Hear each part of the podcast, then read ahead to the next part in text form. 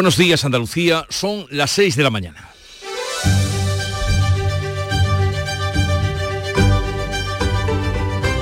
Despierta tu mente, descubre la realidad. En Canal Sur Radio, La mañana de Andalucía con Jesús Vigorra.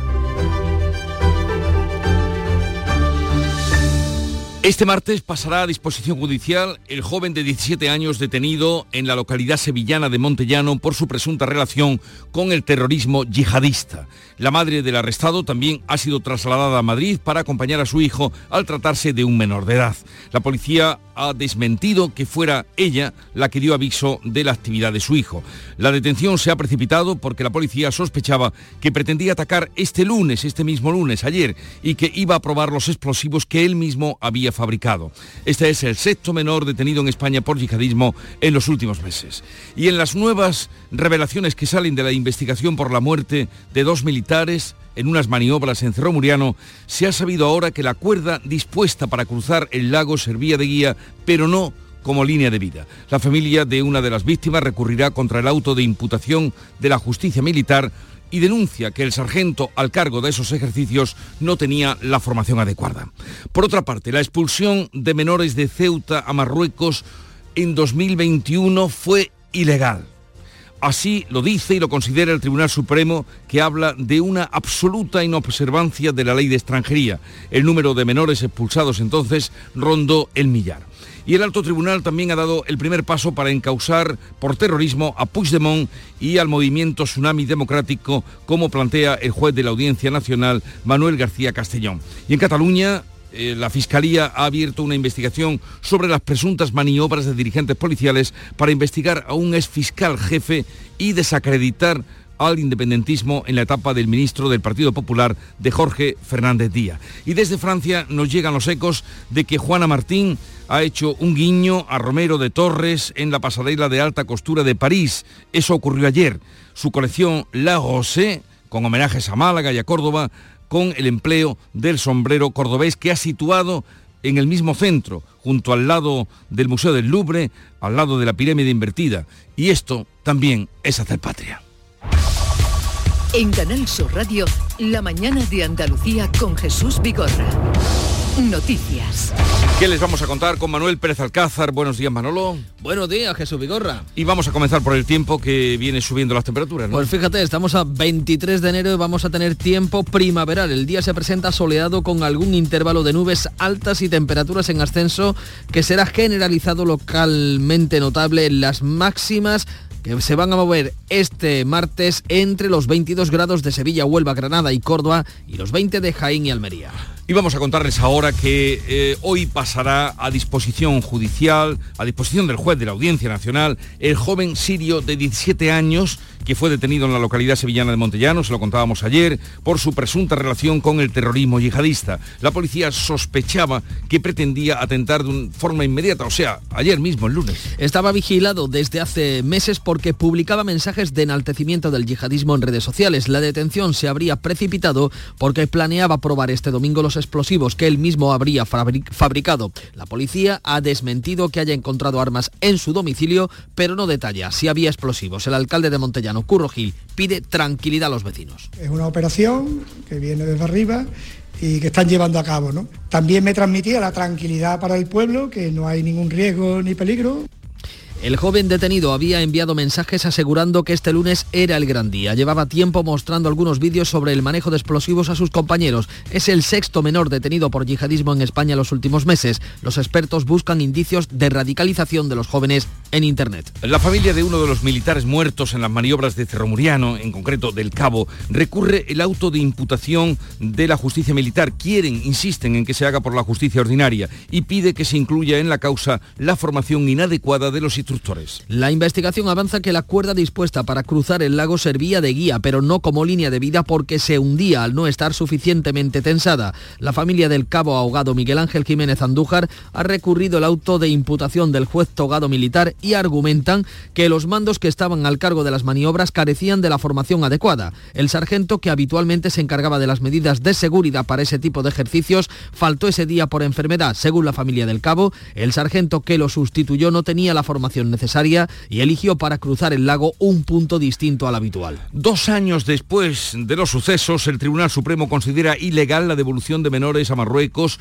tras el asalto a la valla de Ceuta de 2021, que fue autorizada por el ministro Grande Marlasca. El alto tribunal sostiene que la devolución se llevó a cabo con absoluta inobservancia de la ley de extranjería que exige un procedimiento administrativo individual, información sobre la situación de cada afectado, audiencia del mismo si tiene madurez e intervención del Ministerio Fiscal. La sala de lo contencioso administrativo, de acuerdo con la Fiscalía, confirma que se vulneraron los derechos a la integridad física y moral de estos menores. Este martes va a comparecer en la Comisión de Justicia del Congreso el ministro del Interior, Fernando Grande Marlasca. Pues también el Tribunal Supremo da el primer paso para encausar por terrorismo a Puigdemont y a Rovira por su presunta implicación en los altercados del movimiento llamado Tsunami Democrático. El alto tribunal ha preguntado a la Fiscalía si debe investigarlos por su implicación en esos altercados organizados por Tsunami tras el 1 de octubre. El Ministerio Fiscal debe informar sobre la exposición razonada remitida por el juez García Castellón. Es el primer paso que se da en el Supremo desde que García Castellón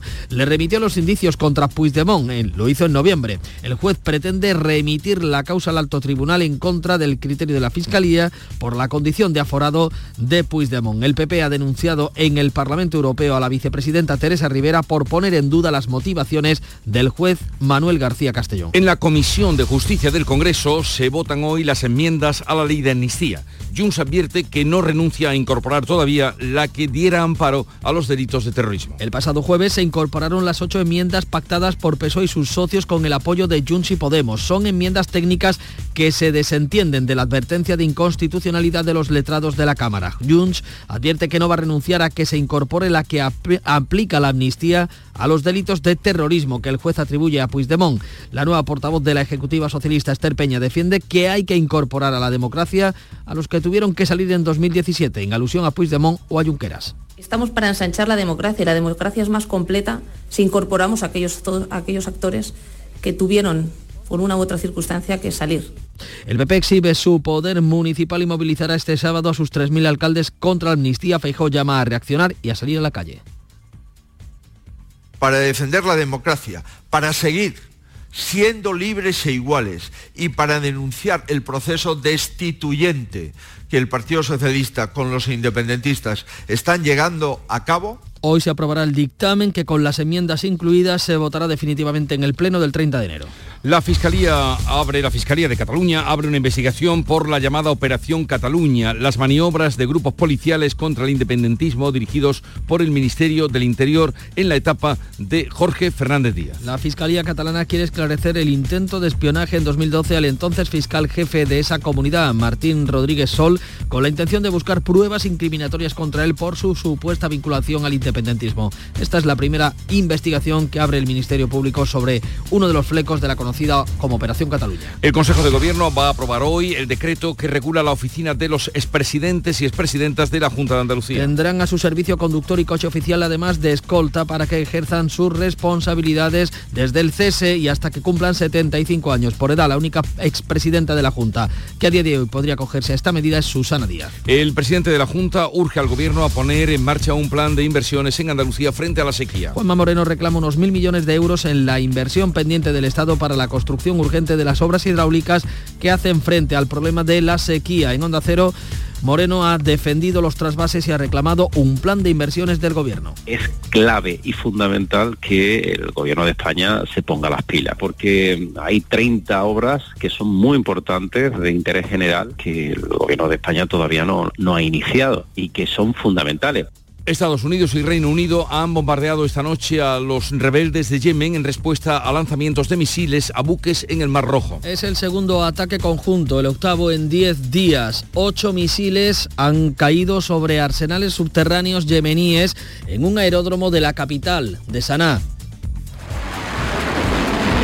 Bahrein y Holanda han apoyado la misión. Según el Pentágono, uno de los líderes yemeníes ha amenazado a Londres y Washington con represalias. El ataque se produce a las pocas horas de que la Unión Europea haya aprobado una nueva misión para responder a los ataques a buques mercantes en el Mar Rojo y de que el alto representante de política exterior haya presentado un plan de paz para Oriente Próximo que pasa por el reconocimiento de los estados de Israel y Palestina. Hoy se retoman las negociaciones entre la Unión Europea y Reino Unido para definir las relaciones con Gibraltar tras el Brexit. El alcalde de Algeciras confía en que sean fructíferas para ambas partes, pero advierte de que el acuerdo no puede ser a cualquier precio en referencia a los derechos de los 10.000 trabajadores andaluces que van cada día a Gibraltar. El nuevo ministro de Cultura no deja de sorprendernos, ahora anuncia que llevará el revisionismo histórico a los museos. Ernest Urtasun anuncia una revisión de los museos nacionales para superar, dice, el marco colonial, etnocéntrico o con inercias de género.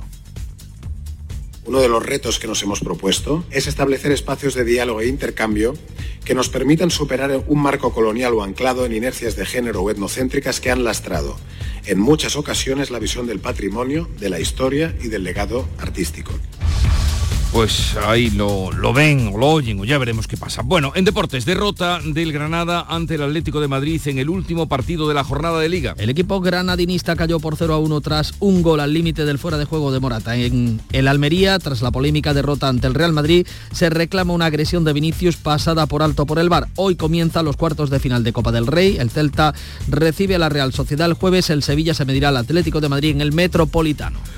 Y vamos ahora con la actualidad, tal como la reflejan los periódicos, la prensa que ya ha revisado y resumido para ustedes Paco Ramón. Buenos días, Paco. Muy buenos días, Jesús. Pues eh, a veces se hace eco de esas declaraciones del ministro de Cultura que anuncia que desterrará el colonialismo de los museos nacionales. Urtasun ordena a los 17 centros dependientes de su ministerio que revisen sus colecciones para superar, dice, un marco colonial o anclado en inercias de género o etnocéntricas. Ese es el titular destacado de ABC, aunque el de portada, el que abre la portada es temor creciente en el PSOE ante una legislatura insostenible. Aumentan las críticas por el excesivo triunfalismo, la toma de control de Ferraz por el gobierno y las duras negociaciones con los socios para aprobar decretos. En el país leemos que la Unión Europea debate un plan de paz para crear el Estado palestino Borrell diseña un esquema de 12 puntos para resolver el conflicto, aunque Israel ya ha dicho que no comparte ese plan. La Fiscalía investigará el espionaje policial a su jefe en Cataluña. Interior siguió a Rodríguez Sol por afín al independentismo. Recoge en la columna de salida de su portada el diario de Prisa. En el mundo leemos a cuatro columnas. Educación primará a quienes enseñen matemáticas afectivas. Estudia un complemento económico a aquellos profesores que utilicen las nuevas metodologías que recoge la ley CELA. El objetivo, dice el gobierno, es que las clases sean más amenas y que la asignatura no genere ansiedad a los alumnos. Ya empezamos. ansiedad a los alumnos. más afectiva, o sea, que jueguen. Marta del Castillo. Marta del Castillo. Es, que esto no se pasa ni con sorbos de agua. El padre de la joven asesinada hace 15 años recorre los lugares donde se la ha buscado. Me gustaría encontrarla yo, dice el padre de Marta del Castillo. La vanguardia, la Fiscalía abre su primera investigación sobre la Operación Cataluña. La acusación pública, pública perdón, eh, indagará sobre el intento de interior de desprestigiar a Rodríguez Sol, fiscal jefe de Cataluña en el año 2012, y también hay mediador en la ley trans en catalana. Así lo prevé la ley eh, autonómica, un mediador entre padres y menores eh, de 12 a 16 años, un arbitraje que se activaría cuando discrepen los hijos de sus progenitores, hijos de 12 a 16 años. Y cerramos con la razón. Moncloa supedita la amnistía a tener antes los presupuestos. El PSOE sin complejos ve la democracia más completa contando con Puigdemont y Junqueras. Y también eh, la vicepresidenta Yolanda Díaz amenaza a la COE, dice la razón, aproba y aprobará la reforma sin ella. La vicepresidenta, eso sí, no cuenta, subraya el diario de Planeta, con los recursos para controlar esa reducción de la jornada laboral que ha prometido. Pues vamos ahora con la prensa internacional que ha repasado y ahora nos resume Beatriz Almeida. Buenos días, Bea. Buenos días, lo contabais antes, lo recoge el Gibraltar Chronicle. Las conversaciones sobre el tratado post-Brexit se reanudan hoy en Bruselas. La fluidez fronteriza está en el centro de un acuerdo que busca proteger los intereses de las comunidades de ambos lados. Es la etapa final, todas las partes dicen en diversos grados han señalado avances. Y leo en el diario The Guardian, la líder de extrema derecha alemana promete hacer campaña a favor de una votación de salida de la Unión Europea al estilo Brexit de Alemania. Alice Weidel dice que la salida del Reino Unido es un modelo para su país. En el New York Times, Estados Unidos amplía sus ataques contra los hutíes con nuevos bombardeos en Yemen, ha sido esta noche, y el diario Al Taura de Yemen dice que cada operación y cada agresión contra el país eh, no será en vano, estén atentos, dice uno de los líderes hutíes, a nuestra respuesta, la calamidad recaerá sobre vosotros, sobre Estados Unidos y el Reino Unido, si Dios Todopoderoso quiere.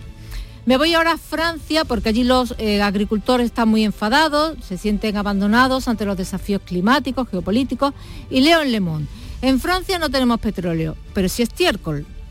Tras reunirse con el primer ministro Gabriel Attal, los agricultores mantienen sus protestas y cortes de carretera. ¿Y cómo las cortan? Vertiendo estiércol. Termino con el Wall, Street, Journal, luego ampliamos. Eh, New Hampshire se prepara para votar en las elecciones primarias.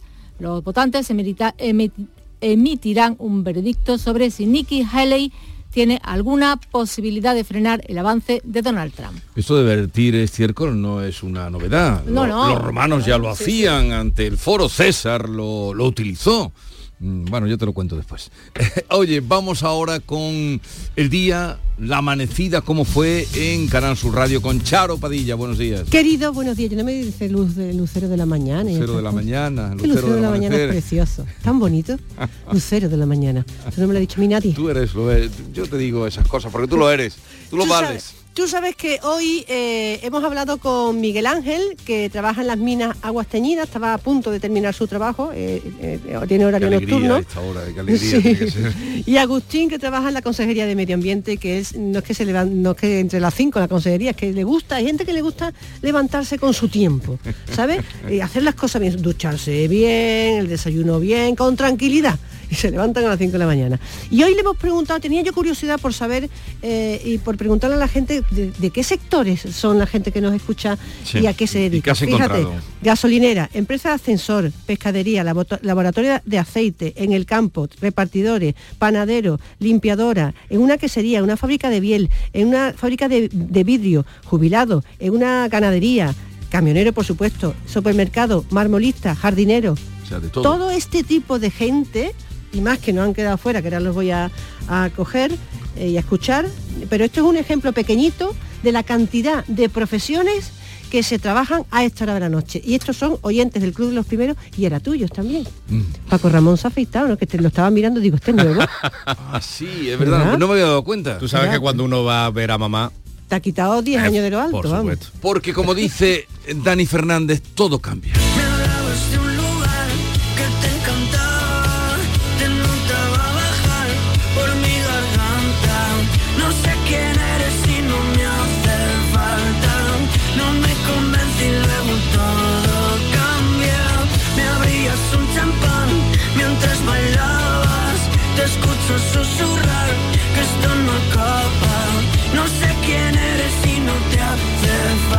Así comenzamos con la música que nos llega de Canal Fiesta Radio. Todo cambia. Paco Ramón al quitarse la barba y ustedes que esperemos no cambien de dial.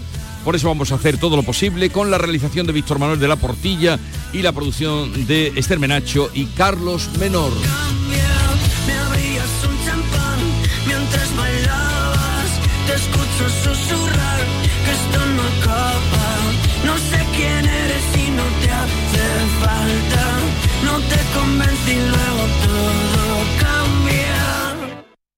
Aquadeus, ahora más cerca de ti, procedente del manantial Sierra Nevada, un agua excepcional en sabor, de mineralización débil que nace en tu región. Aquadeus Sierra Nevada es ideal para hidratar a toda la familia y no olvides tirar tu botella al contenedor amarillo. Aquadeus, fuente de vida, ahora también en Andalucía. Úbeda, cuna del renacimiento andaluz y patrimonio de la humanidad. Hoteles con encanto en lugares increíbles. Adéntrate en el renacimiento del sur de España, donde disfrutar de un turismo con unos servicios al visitante de excelencia. Sumérgete en su historia. Úbeda. Ven, te sorprenderá. En Canal Sur Radio, la mañana de Andalucía con Jesús Vigorra. Noticias.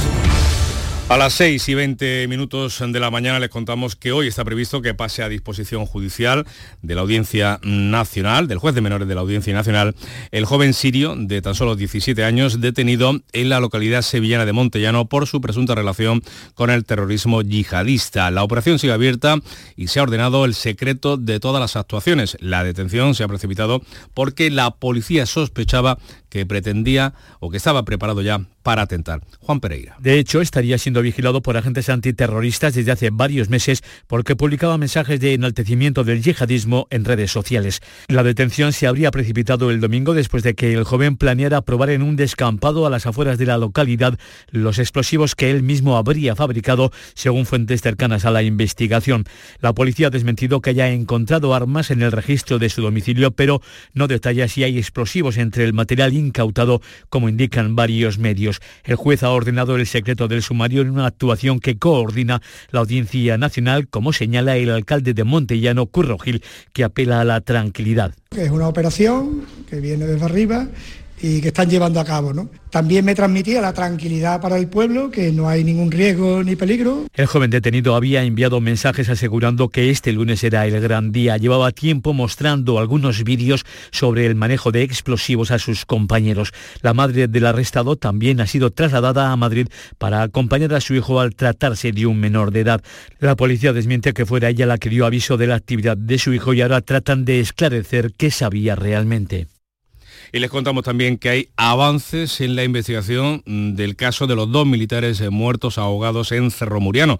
La cuerda dispuesta para cruzar el lago donde se estaban efectuando las maniobras servía de guía, pero no hacía la función de línea de vida. La familia de una de las víctimas ha recurrido el auto de imputación de la justicia militar.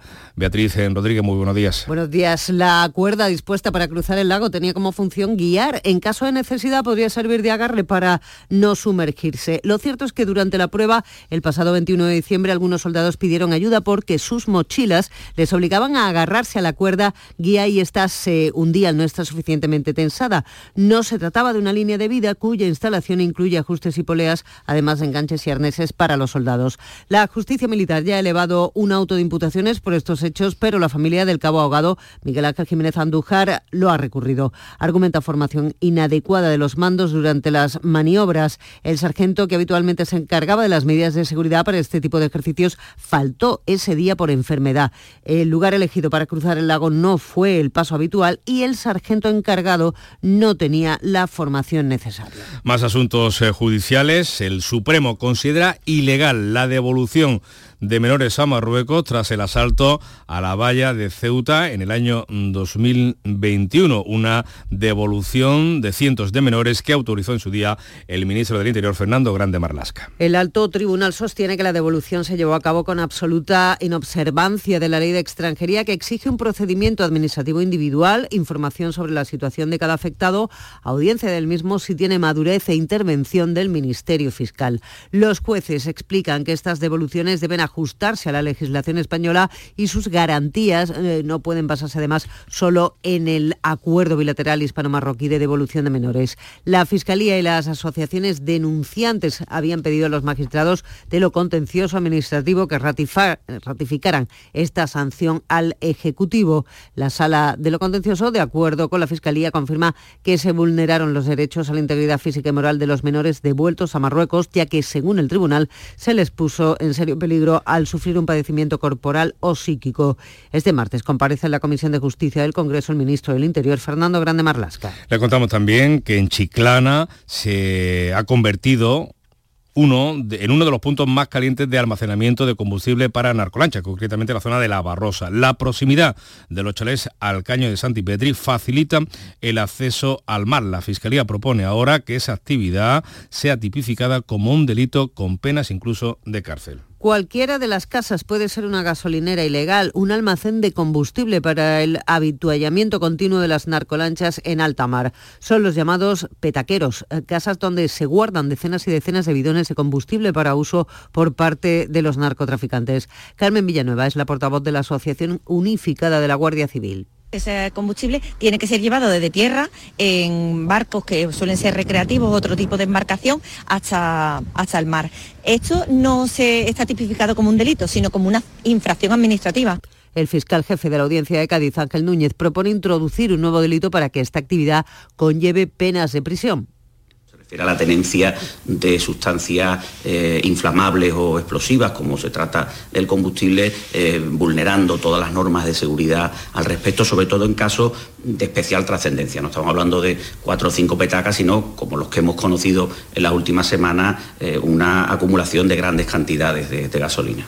Miramos de nuevo al Supremo porque ha dado el primer paso para encausar por terrorismo a Puigdemont y a Marta Rovira. El alto tribunal pregunta a la Fiscalía si debe investigarlos por su implicación en los altercados organizados por Tsunami Democrat. Y el Partido Popular ha denunciado precisamente en el Parlamento Europeo a la vicepresidenta Teresa Revira por poner en duda las motivaciones del juez, García Castellón que instruye este caso.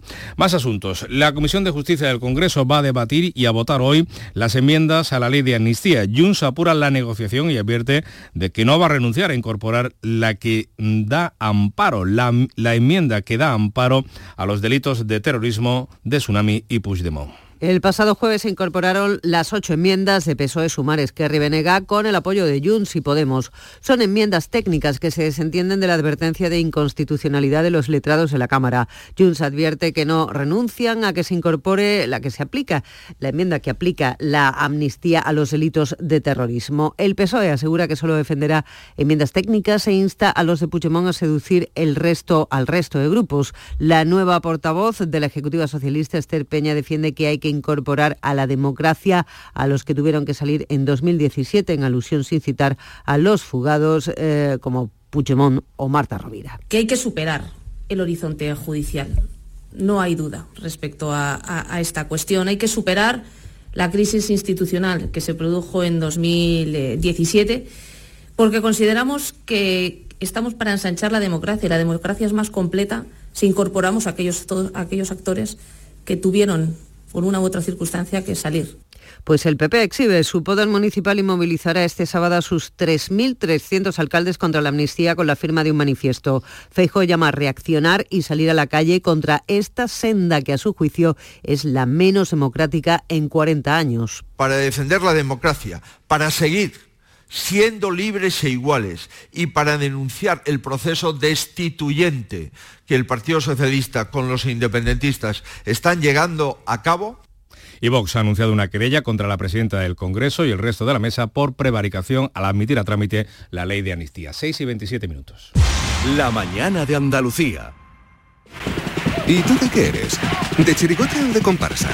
¿De folla o de la calle? ¿De carrusel o de cabalgata? Nosotros no elegimos. En carnaval somos de Cádiz. Melón y sandía Caridul. Lo más fresco del carnaval.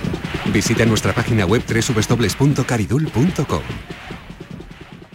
Vamos con los deportes. 6 y 28 minutos, Antonio Camaño. El Granada le puso el punto y final a la jornada de liga que se ha convertido en un auténtico desastre para los equipos andaluces porque han perdido todos, empezando por el Cádiz, Sevilla, Betis, Granada y también Almería, de la forma que todo el mundo pudo observar en el Santiago Bernabéu. No va a haber reacción del conjunto almeriense que prefiere no seguir con el asunto de las decisiones arbitrales en el bar en el partido ante el Real Madrid en el Santiago Bernabéu con esa derrota final 3 a 2 a favor del conjunto blanco. Y en el Cádiz. Parece que Pellegrino va a ser el sustituto de Sergio González, que se despedía en el día de ayer entre lágrimas, muy emocionado y deseando al Cádiz lo mejor en esta etapa. Ahora mismo el equipo ha pasado por el peor bache que se, puede entender en todo momento. Ya le queda, ese bache no se va a volver a repetir, eh, lesiones, sanciones. Yo creo que bueno, que todo va a cambiar, ¿no? Lástima que bueno, que, el tiempo ha determinado que no estemos nosotros, pero eh, yo estoy convencido que ellos eh, se van a refrescar. En este caso yo me llevo eh, mucha parte oscura, mucha parte de, bueno, que, les va a liberar más todavía y estoy convencido que, el equipo lo va a conseguir. ¿no? Y en el Sevilla se respira en el asunto de las lesiones porque Acuña se ha incorporado al grupo y podría estar en las próximas convocatorias. Hasta ahora con su ausencia y la lesión de Quique Salas para este puesto solo estaba disponible Pedro. Saires de Italia aseguran que el Milán vuelve en su interés por el defensa Nianzú. El francés tuvo el domingo una actuación desacertada en la dura derrota sevillista ante el Girona. Y también de interés se habla y de oferta en firme del Bayern Leverkusen por hacerse con Borja Iglesias. El líder de la liga alemana, dirigido por Xavi Alonso, se ha interesado por el Panda y el jugador en este caso vería con agrado la posibilidad, pero de momento hay que esperar a que las negociaciones avancen para que el jugador del Betis pueda terminar en la liga alemana. Canal Sur Radio.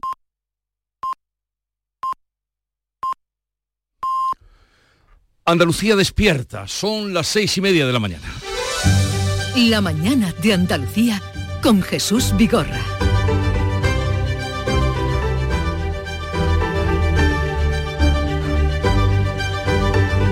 Y a esta hora vamos a dar cuenta en titulares de las noticias más destacadas que les estamos contando. Lo hacemos con Bea Rodríguez. Hoy pasará a disposición judicial el joven sirio detenido en Montellano en una operación antiyihadista. La policía precipitó su detención ante la sospecha de que estaba preparado para atentar. Los agentes le seguían desde hacía meses porque publicaba mensajes de enaltecimiento del yihadismo en las redes sociales. El alcalde de la localidad sevillana pide tranquilidad a sus vecinos. La investigación del caso de Cerró Muriano desvela que la cuerda dispuesta para cruzar el lago no servía como línea de vida. Era útil para agarrarse en caso de necesidad, pero no para evitar que los militares se hundieran. Los abogados de la familia del cabo fallecido en las maniobras junto a un soldado han presentado un recurso de apelación contra la inhibición de la justicia ordinaria en favor de la militar. El Tribunal Supremo declara ilegal la devolución de menores a Marruecos en 2021. El alto tribunal considera que la operación se llevó a cabo sin tener en cuenta la ley de extranjería que exige un procedimiento administrativo individual. Hoy comparece en el Congreso el ministro del Interior, Fernando Grande Marlasca, que dio la orden para llevar a cabo centenares de devoluciones. La Comisión de Justicia debate hoy las enmiendas a la ley de amnistía. Junts apura la negociación y no renuncia a introducir el amparo de delitos de terrorismo como en el caso Tsunami Democratic. El PSOE dice que solo defenderá enmiendas técnicas y el PP movilizará a sus alcaldes contra la amnistía el próximo sábado. El Consejo de Gobierno de la Junta va a aprobar hoy la oficina de los expresidentes. En la actualidad solo podría acogerse la expresidenta Susana Díaz. Además, el Ejecutivo dará luz verde hoy al proyecto Senderos del Rocío para diseñar rutas a pie a la aldea como el Camino de Santiago. Y vamos a recordar el tiempo, el pronóstico para hoy. El día se presenta soleado con algún intervalo de nubes altas y temperaturas en ascenso generalizado localmente notable en las máximas que se van a mover hoy entre los 22 grados de Sevilla, Huelva, Granada y Córdoba y los 20 de Jaén y Almería.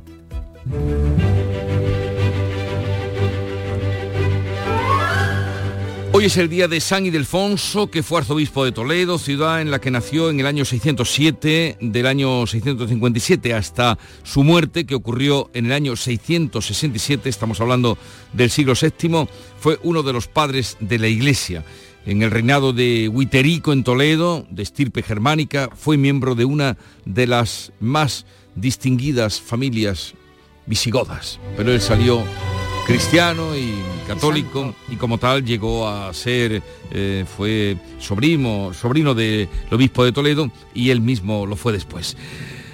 Vamos a recordar que estamos a 23 de enero y que tal día como hoy, del año 1954, el escritor norteamericano Ernest Hemingway sobrevive a dos accidentes de aviación ocurridos en dos días consecutivos.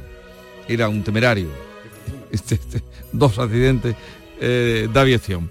Y tal día como hoy, en el año 1962, nació Elvira Lindo, escritora y creadora del personaje literario Manolito Gafotas. Elvira Lindo, ¿tu infancia fue feliz? Ay, no me gusta la palabra feliz para definir ni felicidad, para definir la vida, porque está, la vida está hecha de muchas cosas, pero el hecho de que no la defina como feliz no quiere decir que no tuviera cosas que han sido como un tesoro eh, que conservo y que me hace... A ver, Elvira, ¿en qué quedamos? ¿En qué quedamos, Elvira? ¿En qué quedamos, Elvira? Elvira de mi corazón.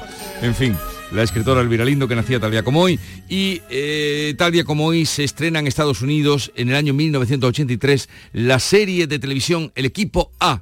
En 1972, cuatro de los mejores hombres del ejército americano que formaban un comando fueron encarcelados por un delito que no habían cometido. No tardaron en fugarse de la prisión en la que se encontraban recluidos. Hoy, buscados todavía por el gobierno, sobreviven como soldados de fortuna. Si tiene usted algún problema y si los encuentra, quizá pueda contratarlos. ¿Te acuerdas de esa serie? Qué tarde de verano, qué felicidad. ¿Te acuerdas de los protagonistas, de cómo se llamaba?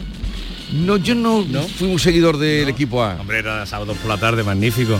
Yo sé que a visto le encantaba el loco Murdo. El del puro, ¿no? Eh, Del no, pu- ese era. Aníbal, ese era Aníbal, que era el jefe, el general.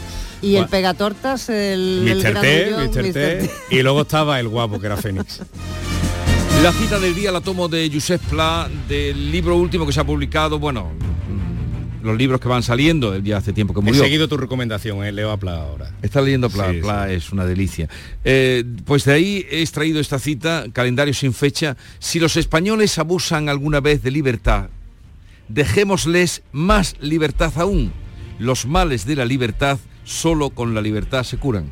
Es un poco un retruécano, pero... Manera- pero omite la palabra responsabilidad, que es cuando uno se da cuenta. Si los españoles abusan alguna vez de libertad, dejémosles más libertad aún. Los males de la libertad, solo con la libertad se cura. Úbeda, cuna del renacimiento andaluz y patrimonio de la humanidad. Hoteles con encanto en lugares increíbles.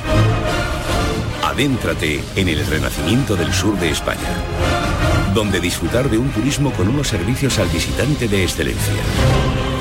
Sumérgete en su historia. Úbeda. Ven, te sorprenderá. Rebajas en Rapimueble, simplemente más bajas. Dormitorio 139 euros. Apilable de salón, ahora 159 euros. Más ahorro, más ofertas, más barato. Solo en Rapimueble, líder en rebajas y paga en 12 meses sin intereses. Más de 230 tiendas en toda España y en rapimueble.com. Vamos ahora con la segunda entrega, prensa andaluza, cabeceras, ¿qué cuenta hoy la prensa? Pues eh, nos fijamos primero en la del diario de Sevilla, con esa información del yihadista detenido en Montellano, que le venimos contando ayer durante toda la pasada noche, pues dice que planeaba atentar en su instituto. La policía lo detuvo cuando iba a probar los explosivos en las afueras del pueblo. El joven de 17 años guardaba en su casa varios productos para poder fabricar ese artefacto. En el Málaga hoy recogemos su titular de, apertura. Dice que hay casi medio millón de citas que se perdieron en los centros de salud durante el año pasado. El dato incluye consultas con médicos, enfermeros, trabajadores sociales y administrativos. Salud anima a quien no pueda acudir, anule el turno para que lo use otra persona. También en Málaga, el sur, empiezan las obras para duplicar el bombeo de agua desde el Guadalhorce a la Costa del Sol. Europa Sur recoge que la Junta ultima el sistema de trasvase con la Costa del Sol. En seis meses estarán listas las obras de bombeo de Rojas en Málaga para cerrar un circuito entre el campo de Gibraltar, la Costa del Sol y la Sarquía malagueña. En Ideal de Granada, ayer era en pequeñito la fotografía del espigón de Playa Granada, hoy a cinco columnas, la obra del espigón sigue sin fecha. El subdelegado del gobierno solo precisa que la escollera de Playa Granada empezará en muy poco tiempo. Diario de Cádiz, la Fiscalía investiga la concesión del aparcamiento en el puerto. Eh, la fotografía de portada es para la despedida del entrenador del Cádiz, de Sergio González. También noticia deportiva en La Voz de Almería. El bar al desnudo continúa eh, la indignación por el partido entre el Real Madrid y el Almería, penalti sin tarjeta, perfecto, recoge en su portada el diario Almería. En el Huelva, información, impulso al ensanche con el parking de 650 plazas en el punto. Y cerramos eh, con el Córdoba. Las mujeres lideran ya en la Universidad Cordobesa, la Universidad de Córdoba, el 35% de las investigaciones. Las científicas ganan peso en esta universidad, donde son el 40% del personal docente y dirigen 95 de los 273 proyectos contabilizados el curso pasado. Vamos ahora con la prensa internacional y ve Almeida que nos habla de una excelente noticia que nos lleva a Camerún. ¿Por qué y qué? Pues este país africano ha iniciado la primera campaña mundial de vacunación masiva contra la malaria. Leo en el Camerún de Yaoundé, Yaoundé es la capital de Camerún, 12 países de África subsahariana reciben la vacuna de la farmacéutica británica GlaxoSmithKline salvará vidas. Solo en 2022 580.000 personas murieron en África a causa de esta enfermedad que transmiten los mosquitos. Otros 19 países africanos tienen planes para unirse al programa que lleva algo más que esperanza a un continente que sufre la gran mayoría de las muertes por esta enfermedad. ¿Quiere esto decir que se abre una puerta a la esperanza en Oriente Próximo? Pues en África, desde luego. En Oriente Próximo, mmm, visto lo visto, la verdad es que no lo sé, pero eh, eh, hay un portal de noticias estadounidense, Axios, que lleva una exclusiva que titula Israel propone una pausa de dos meses en los combates en Gaza para liberar a todos los rehenes. Se hacen eco ya un buen número de periódicos, por ejemplo el Jerusalem Post añade que la propuesta no atiende, no atiende a la demanda de Hamas de poner fin a la guerra, pero parece ir más allá de las ofertas israelíes anteriores. Incluye una reducción significativa de las operaciones de las Fuerzas Armadas, lo que permitiría que los gazatíes vuelvan al sur de la franja. Y la prensa estadounidense encabeza, como no, con el segundo capítulo de las primarias. Leo en el Wall Street Journal, los votantes emitirán un veredicto sobre si Nikki Haley tiene alguna posibilidad de frenar el avance de Donald Trump hacia la nominación presidencial del Partido Republicano. La carrera parece casi terminada a menos que Haley logre una sorpresa en New Hampshire, que es además su estado natal. Y termina en Francia porque ha comenzado allí la Semana de la Moda de París.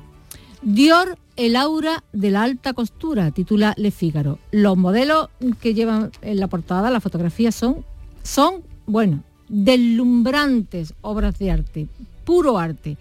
Destaca el periódico que hay además otro desfile paralelo, que es el de la creme de la creme, en la carpa de Dior, instalada en los jardines del Museo Rodin, gran expectación a la llegada de Rihanna, que llegó elegantemente tarde. ¿Se puede llegar elegantemente tarde 45 minutos tarde? Bueno, pues dice que eclipsó a Glenn Close, a Juliette Binoche, a, Christian Scott, a Christine Scott Thomas, a Natalie Portman y a un sinfín de estrellas del cine y de la cultura. Oye, ¿y de Juana Martín no dice nada?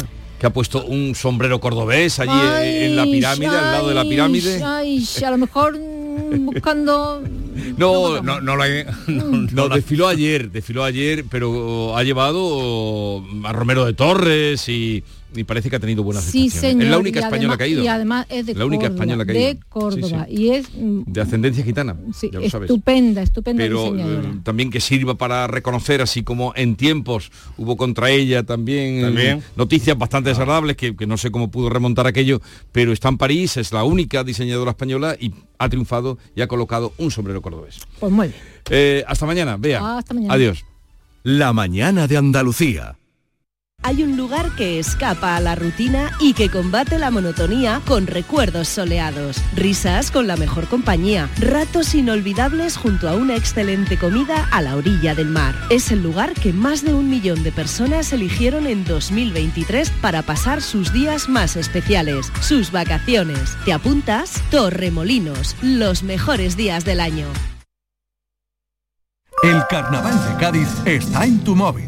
Porque con la aplicación móvil de Canal Sur Radio puedes escucharlo estés donde estés. Todos los días desde las 8 de la tarde en directo en el programa Carnaval Sur con Fernando Pérez y todo su equipo. Además, en nuestra aplicación móvil también tienes todos nuestros podcasts y en ellos encontrarás el ritmo del tangay, el seguimiento diario a la actualidad del Carnaval de Cádiz con Manuel Casal. Y por supuesto, en nuestra aplicación móvil tienes los programas que más te gustan y las emisiones en directo de todos nuestros canales.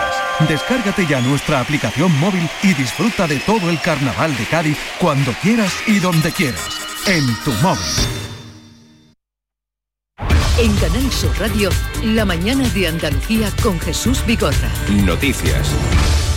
El gobierno andaluz contempla aprobar hoy la iniciativa denominada, la iniciativa pública, Proyecto Senderos del Rocío, eh, que contempla la creación de un comisionado para su coordinación. Según el Consejo de la Presidencia, tendrá una estructura parecida a la que tiene el Camino de Santiago. Se trata de rutas que se pueden recorrer a pie, en bicicleta o a caballo. Juan Pereira. La idea es propiciar una red de caminos 100% naturales al Rocío, uno por cada provincia, y con ello, según el consejero Antonio Sanz, generar una actividad cultural turística de primer orden en Andalucía. Que nos conecte bueno, pues con, la, con la peregrinación al Rocío pero los 365 días del año. Andalucía tiene unas condiciones naturales excepcionales para que, bueno, igual que existe el camino de, Santiago, nosotros vamos a, impulsar el proyecto de senderos del Rocío, que se podrá hacer a caballo, a pie, eh, en bicicleta. Todas las consejerías de la Junta estarán implicadas en este proyecto que a partir de hoy se eleva a iniciativa pública. La figura del comisionado de senderos del Rocío será dirigido por un funcionario de la Junta para que el cargo no suponga ningún coste adicional.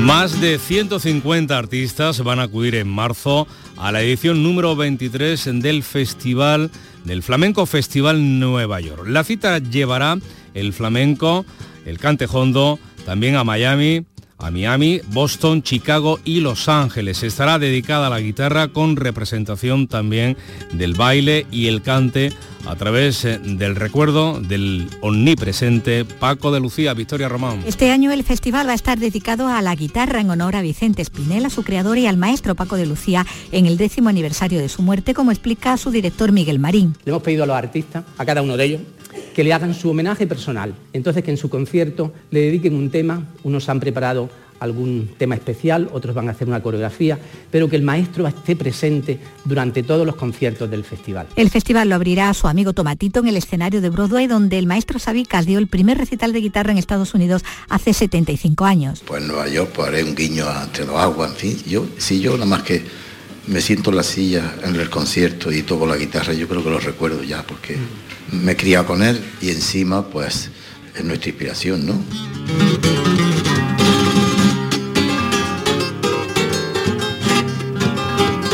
El Carnaval de Cádiz te lo cuenta Canal Sur Radio y Radio Andalucía Información con la cobertura digital más amplia en Carnaval Sur. Todos los días aquí tienes tu palco del carnaval. Desde las 8 de la tarde en Canal Sur Radio Cádiz y Radio Andalucía Información Cádiz por FM. Y para todo el mundo, gracias a Internet. Disfruta de este concurso universal a través de nuestra aplicación móvil, nuestra web y la plataforma Canal Sur Más. Con Fernando Pérez Ana Candón y todo su equipo. El Carnaval de Cádiz, en Internet, estés donde estés. Desde Cádiz para Andalucía, España y la humanidad, muy buenas noches, buena gente.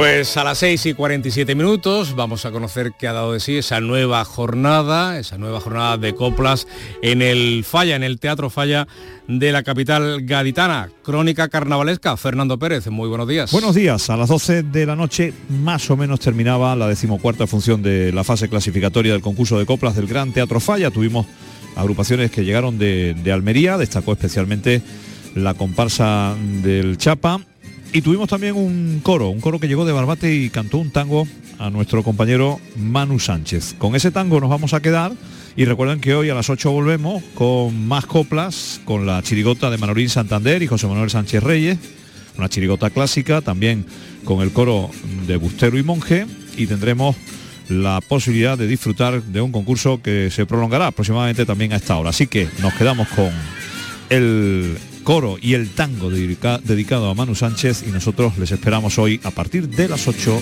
de la tarde.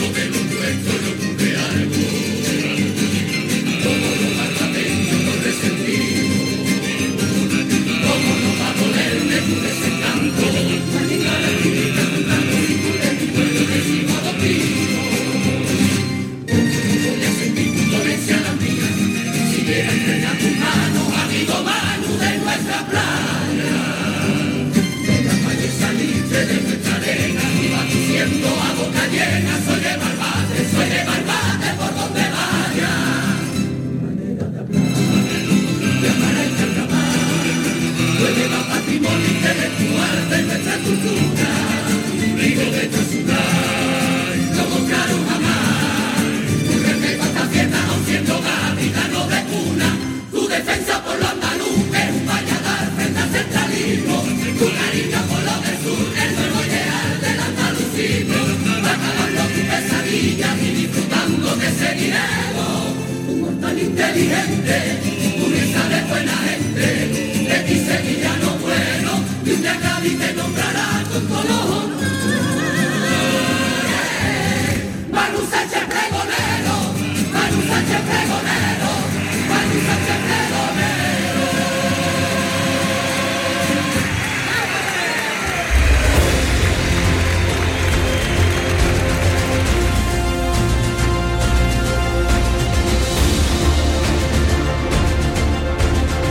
Pues a ritmo de carnaval llegamos a las 7 menos 10 minutos de la mañana. Ya saben, es el tiempo de la información local, la más cercana en Canal Sur Radio y Radio Andalucía Información.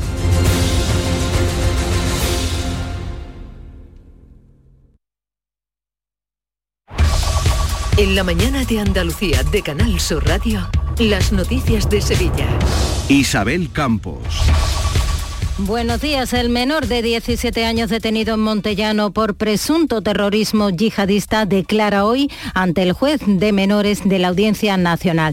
La policía adelantó su arresto por temor a que atentara en el instituto donde estudiaba, mientras el pueblo, con 7.000 habitantes, recupera poco a poco la normalidad.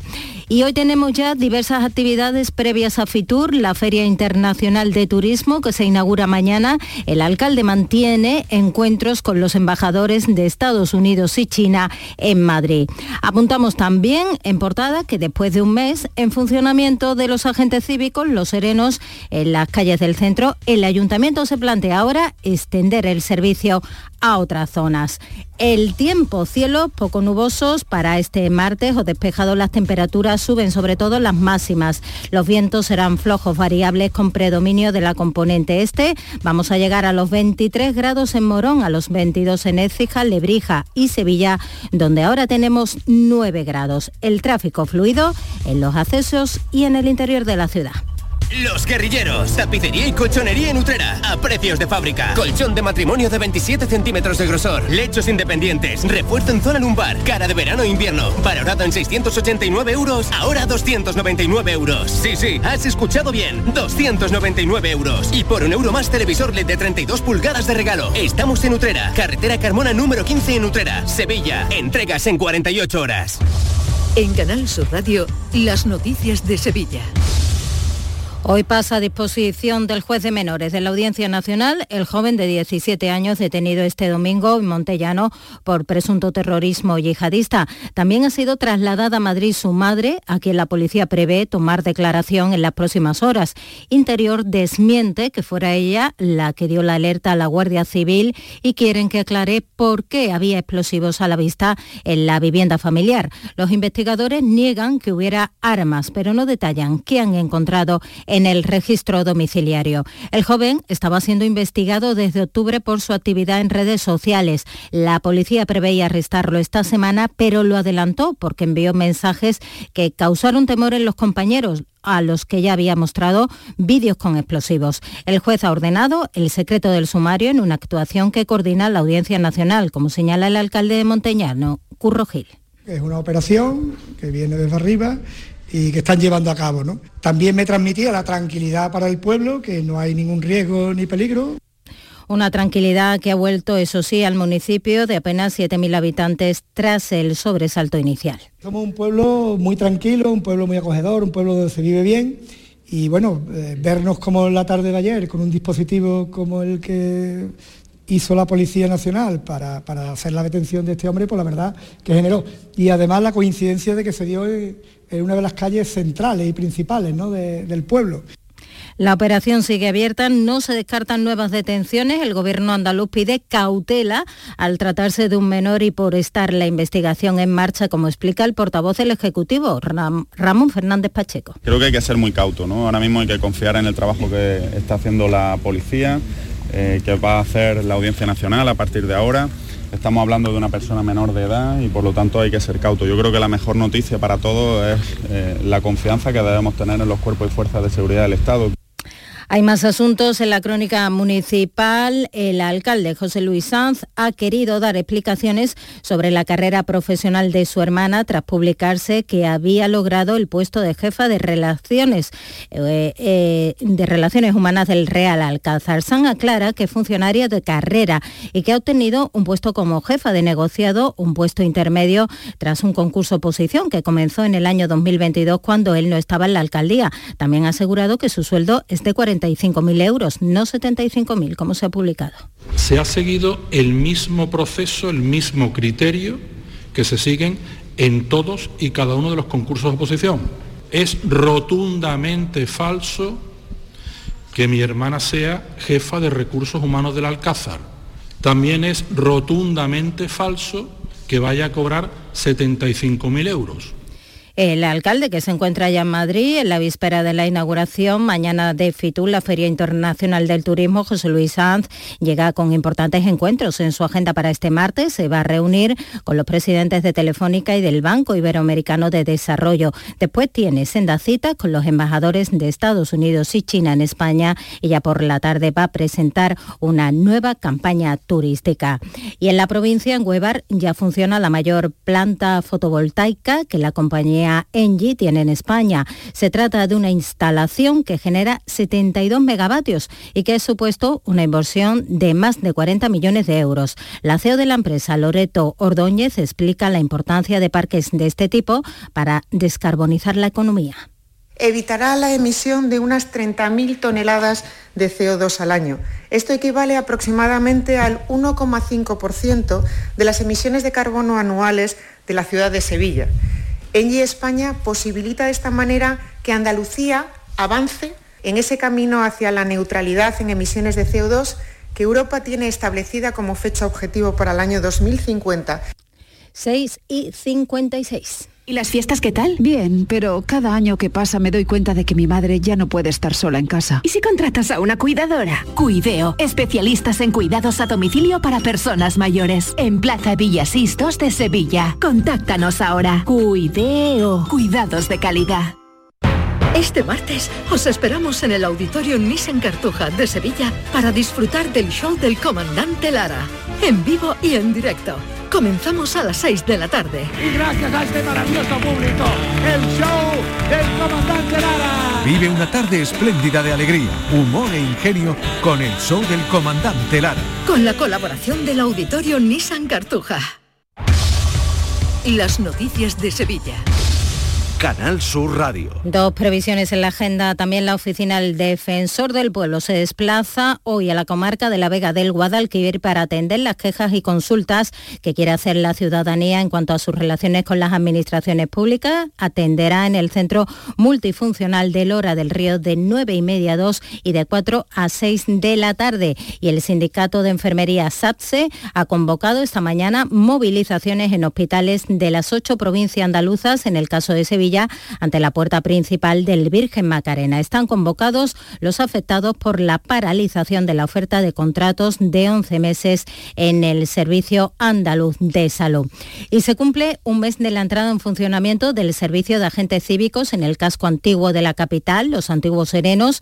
La buena acogida que han tenido lleva al Gobierno municipal a plantear una ampliación de las zonas de actuación, además de prorrogar un año más este programa piloto. Es lo que baraja el delegado de empleo, que es Álvaro Pimentel. Se le está viendo la punta de verdad a este programa de empleo, pues evidentemente habrá que estudiar la posibilidad de ampliarlo a otras zonas y, por supuesto, para el año que viene, pues se pondría en marcha eh, este tipo de iniciativa, ¿no? Vamos ya con la crónica del deporte Antonio Camaño. Buenos días. Hola, ¿qué tal? Muy buenos días. En una situación muy complicada el Sevilla la tabla clasificatoria y peleando por no descender a segunda va recuperando hombres. Quique Sánchez Flores de cara al partido del próximo jueves ante el Atlético de Madrid en la competición que ilusiona algo al sevillismo porque Acuña se ha incorporado al grupo y podría estar en las próximas convocatorias. Hasta ahora con su ausencia y la lesión de Quique Salas para ese puesto solo estaba disponible Pedro. Series Italia aseguran que el Milán vuelve en su interés por el defensa Nianzú, el francés tuvo el domingo una actuación desacertada en la dura derrota ante el Girona. Y en el Betis también interés por su delantero, por Borja Iglesias, porque el Bayern Leverkusen, líder de la liga alemana y dirigido por Xavi Alonso, se ha interesado por el Panda. El jugador en este caso ve con agrado esa posibilidad, pero de momento no se ha concretado ninguna oferta del equipo alemán.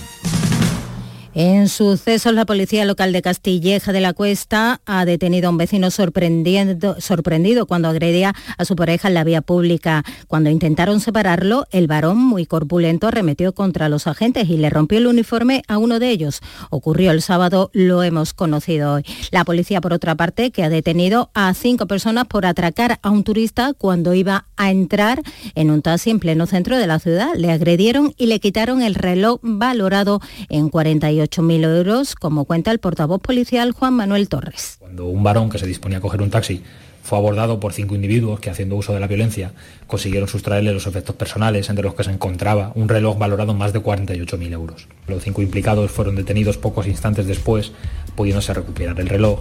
Si bien el varón tuvo que ser trasladado por una ambulancia sanitaria a un centro hospitalario para ser atendido, aunque las lesiones sufridas no eran de gravedad. Vamos a llegar a los 22 grados en Sevilla.